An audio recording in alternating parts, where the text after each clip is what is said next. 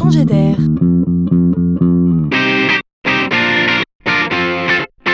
C'est la chronique de Laurent Collen. Sommes-nous vraiment heureux au travail? On ne compte plus les réflexions et les études consacrées à cette douloureuse question. Une chose est sûre, ce qui rend heureux au quotidien n'est pas tant lié à ce que l'on fait, mais bien plus à la manière dont nous sommes traités par la hiérarchie. Le monde n'ayant de cesse de courir après la performance, nous n'avons pas d'autre choix que de courir heureux sans s'essouffler. Alors revenons à la base de ce qui motive, de ce qui donne envie de se lever le matin.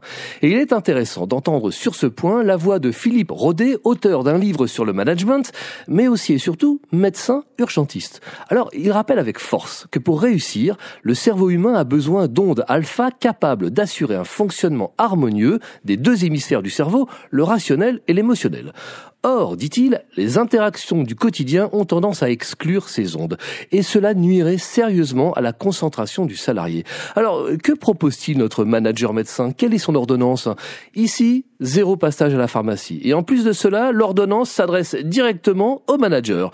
Il lui prescrit, pendant les heures de bureau, une dose unique mais continue de bienveillance managériale qu'on se le dise. L'homme a besoin de bienveillance pour vivre, s'épanouir et donner le meilleur. Rien de nouveau, me direz-vous? Eh bien, tant mieux. Remplacer le mépris par la considération, bannir l'absence d'empathie tout autant que l'injustice, mais surtout offrir plus de liberté et oser la gratitude. En termes de management, si le sourire est d'argent, la bienveillance est d'or.